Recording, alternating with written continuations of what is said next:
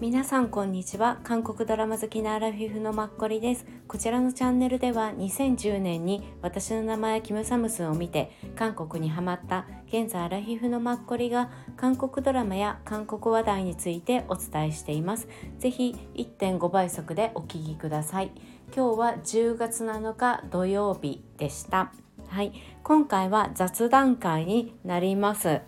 雑談はドラマで今まで不思議だなって毎回思っていたこと。2つについてあの自分が思うことを勝手におしゃべりさせていただきます。まず、えっと、2つなんですけどね。1つ目は韓国ドラマに出てくる日本人役プラス、まあ、日本語について。で2つ目はあのー、韓国ドラマって結構日本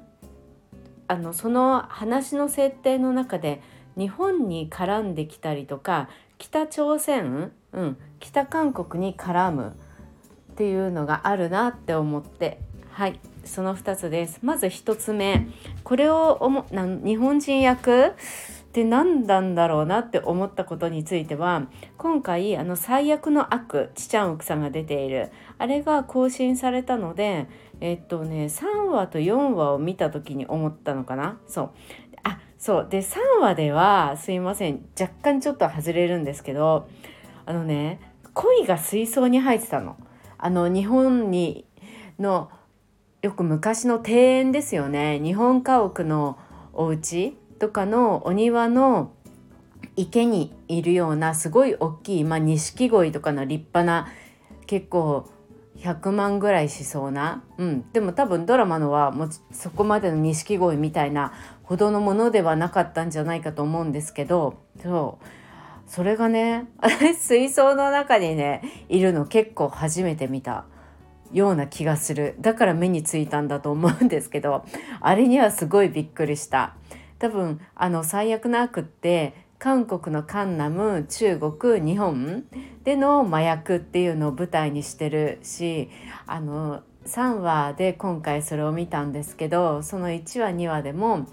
あの日本の撮影の場所とかもね、まあ、出てきたりしたからだから日本の雰囲気プラスその日本ヤクザとかまあそういうのもあるのかなって思いつつしかしながらなんかその設定は完全にカンナムの事務所のね中だったからまあそんないちいち日本っていうことを考えてるわけじゃなくまあ普通に真似してヤクザっぽいちょっと悪っぽい感じで恋なのかなっていうのを思ったんですけどそれにしても水槽の中にあの巨大な鯉をねしかも何匹もうようよいたんですよね。でもそれがまあ窮屈そうだけどまあまあまあぶつかってるわけじゃないからそこまででもないっていうかあの映像は結構ねなんか目につきました。はいすいません雑談です。はいそれでは本題。その日本人役なんですけどねその最悪の悪の4話の多分最初の頃かな日本人役の人が出てきたの、ま、日本人設定で登場してるって私は信じたいんですけど完全に多分韓国人なのかな？顔はいまいち分からなくておじさん2人ぐらいだったんでね。うん。もう日本語のアクセント発音がちょっとやっぱり違いすぎる？うん。もう本当にこれはねあの今回最近見たドラマの中で日本人の設定で韓国人がやるものって多いと思うんですけどで日本語の発音変だなってまあつどつど思うけど今回のほど極端に変なのはなかったからひょっとしてこれってわざと日本人設定って疑うぐらいな感じだったんですけどその日本人役をあのまあすっごいエキストラでお金払わなくても出たい日本人って多分いると思うんですよね。うん、でもまあそういうところでも日本人を出すんじゃなくてやっぱりね同じようにエキストラで無報酬でも出たい韓国人もいるかもしれないし、まあ、そういう人たちに同胞だからねうん、配役を回すっていうのはキャストにするっていうのは全然あの韓国ドラマであっていいことだと思うんですけどそれにしても世界で見るじゃんこのドラマって。だから多分日本人ほどその日本人のはこの役の人変だなって思う国の人はいないと思うけれどもそれにしてもなんか毎回いや無理やりなんかこの人を日本人役にさせるんだったらその辺道端歩いてる日本人を捕まえてその場でね即興ででもやらせた方がいいんじゃないかなって思う機会は多いんです。私の中で10分の9.8ぐらい毎回思うんですよね。皆さんどう思ってますか？まああのさ重要なシーンじゃないかもしれないまあそういうので重要なシーンもあったかもしれないけどどうでもいいんだけど他のところをさ韓国ドラマってすごく結構パーフェクトに描くのにすごくあのなんだろう前もちょっと前にお話ししたようなえここで明らかにそれやっちゃうのって今までせっかく全部順調に全てパーフェクトにあの手間暇かけて作ってきたのをそこそんなに手抜いちゃうみたいなものってありませんか？私はすごく感じるんですよね。えまさかここでおじいさん一人で行動するって今までのおじいさんじゃありえないでしょみたいな。なんか分かりやすい、うん、そこでまああえてオチを分かりやすく作ってるのか、うん、犯人とかね悪くなる設定とか分かりやすくしすぎてんのかそれとももうそういうふうに明らかにそういう結果って分かるところはわざわざそんな作り込みしなくていいって 思っているのかだからこの日本人役も、まあ、わざわざ大したこれはね幕幕じゃないから、うん、まあわざわざそんな手暇かけてあの完璧度を求める必要ないよねって思って適当にまあそんな完璧を求めずあの韓国人の人が日本人役をやっているのか、うん、それにしてもなんか日本人の私から見るとちょっと急にさドラマ他がパーフェクトだからそこだけ急にへぼんじゃってねへこんじゃってなんだかちょっと変だよねっていうのを毎回感じるんですよ。多分同じように思ってくださる方いるんじゃないかなって思ってすいません話しちゃうんですけどはいそれが1つ目。で2つ目は昨日 IU とパク・ソジュンが出てる映画の「ドリームを見ました。うん、でまあそのドリームについてはそこまでかあの記憶に残しとくような映画ではなかったって正直ここで言っちゃうんですけどでもまあいつかちょっと、まあ、記録だけには残しときたいな私は IU が好きだからって思うんですけどね。うん、でまあこれでね途中で、えー、と最後の方かな、うん、あの変単純に私は疑問に思ったから言いたいだけでこの言うことが何か意味があるっていうわけじゃないですよ深い意味がね。うん、あの選手の一人サッカーのサッカーのストーリーなんですけどその中の選手の一人が、まあ、日本人の女性にあのすいません表現が私うまく喋れないから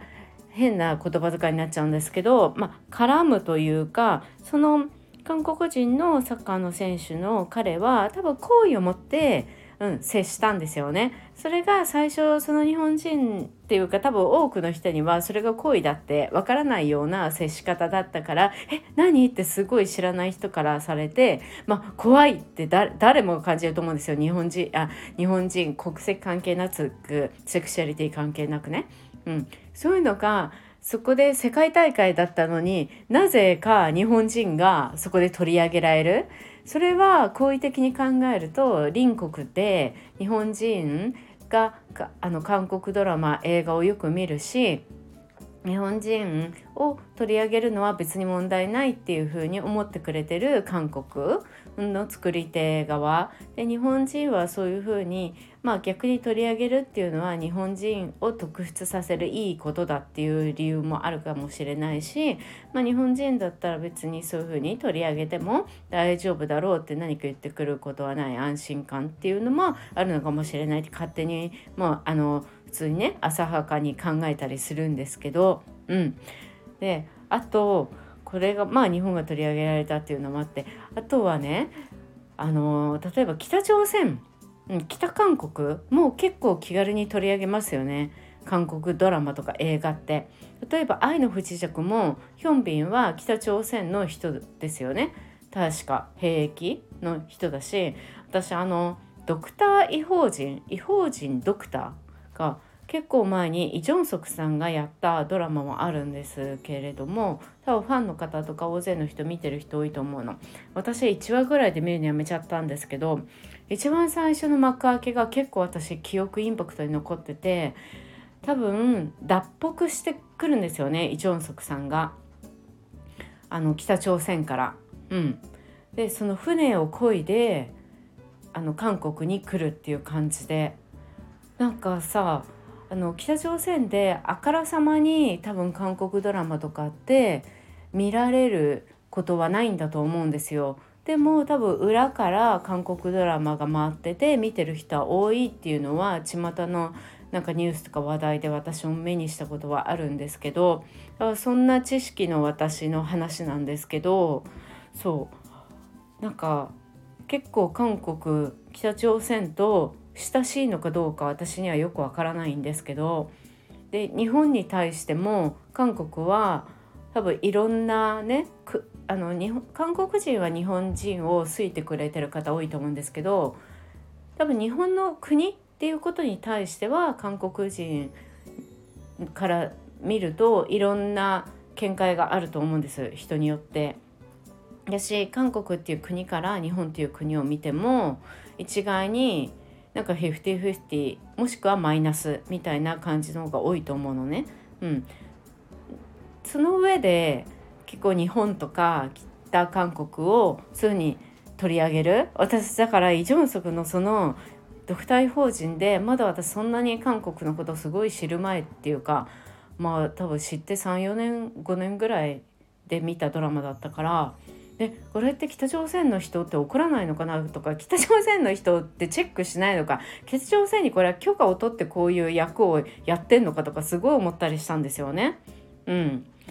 そう。だから韓国の人がそういうのに対してどういうふうに思ってんのか正直私韓国の人にと接する機会があってもいちいちそういうの聞くの忘れちゃうから別に聞いちゃいけないと思ってるわけじゃなくて聞くの忘れちゃうから分かんないんですけど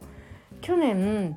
えーと、2022年の12月に韓国に旅行に行ったんです。2泊3日で。それは韓国文化院が韓国観光公社が主催したあのねトータル旅費全て含めて3万円で行けるのですごい良かったんですよ。ホテルもいいし、うん、飛行機はピーチだ。ピーチじゃない。あれ？チジュクエアかな？そう。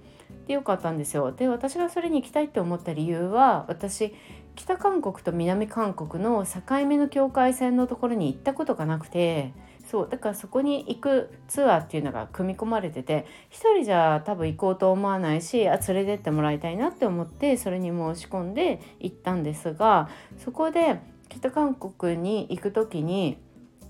あのバスガイドさんがね3日間お世話になったまあ、あの韓国の方だったんです50代の綺麗な女性の方ですごくその方って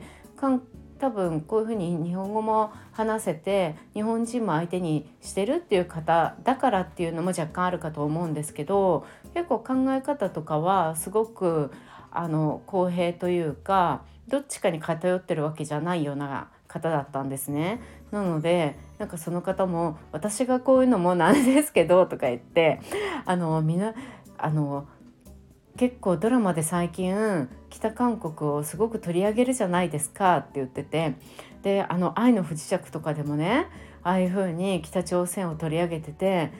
ああいうのって皆さん怖いと思いませんか？って逆に私たち日本人に聞いてきたんですね。うん、でその方は結構おじいちゃんおばあちゃんの代で北朝鮮から韓国に来たって言われてたかな。だからあのその前の人たちは身内はね北朝鮮にいる人が多いって言ってたんですよ。でも私は全然その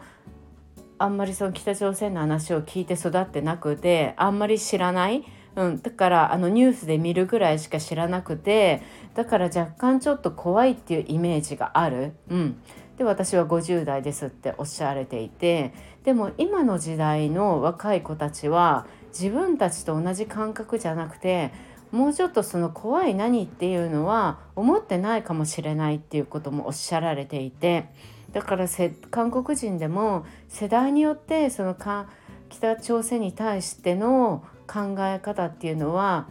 違うんですよねってもちろん人それぞれ違うっていうのもあるしみたいなお話をされててあその方があこの人もなんかそういうねドラマでこういうふうに取り上げることに対して韓国ドラマ北朝鮮とかいろいろ怖いって思うんだっていうのを私初めて韓国人の人でそういうふうに言ってるのを聞いてなんかすごく勝手に私は自分と同じって思って親近感を持っちゃったんですけどあそれもね私にとっては不思議なんですよね。そう。あの何でしょう。結構韓そう韓国ってそう自分たちがなんだろうないろいろ話題にして取り上げるけど、まあ、それはその時取り上げたってことで多分1年後は忘れ忘れてたりとか自分がそれから意見が変わればその過去はなかった。まあその時はそうだった。でも今は違うっていうのを明確にはっきり言える。人種なんだと思うんですよ。多分日本人は前の時は私はああ言ってしまったけれどとかって前置きをしちゃうけど多分韓国人はそんなことは全くなくて、うん、っていうのは以前私あの韓国文化についてみたいな雑談について話した時にもあの韓国人の先生がおっしゃっていたように日本人は「あこの前いただいた何が美味しかったです。すごいありがとうございました」って。次会った時に前のもののお礼を言うけど韓国人は絶対そんなことありえないみたいな。もらったらその時食べたりして美味しくてよかったって自分が満足してる。それがすごく相手に対しての感謝であるって。わざわざ相手にその時に美味しかったよありがとうみたいに後からまた感想をプラスで伝えるっていう必要性はないっていうふうに、うん、思ってる人が多いっておっしゃっていてそれは本当に人種それぞれの違いだからどっちがいい悪いはないっていうのは当然な話でね。だからこれもきっと同じような感覚なのかなって私はすごい思って自分を納得させてるっていう感じなんですけどね。皆さんどういうふうに思いますか？はい。あのよかった。ずっとなんとなくもやもやずっと多分この日本人役が出てくるたびにあまた今回も面白いなとか思って つどつど思ってたからでどっかでそんなね喋る機会もないしわざわざ、うん、なんかこれね記録として残せたことにあ良かったなってすごい今回思いました。はい。すいません思いっきり雑談会なのになんかぐだぐだ喋っちゃったから長くなっちゃって。はい。是非倍速で聞いていただけたら 助かります。はい。今日も皆さんお聴きください。さった方ありがとうございました。この3連休ですね。明日10月8日日曜日私は漢方茶の集いがあるのでちょっとボランティアでお手伝いに行ってこようと思ってます。はい。皆さんも良い8日日曜日をお過ごしください。今回もありがとうございました。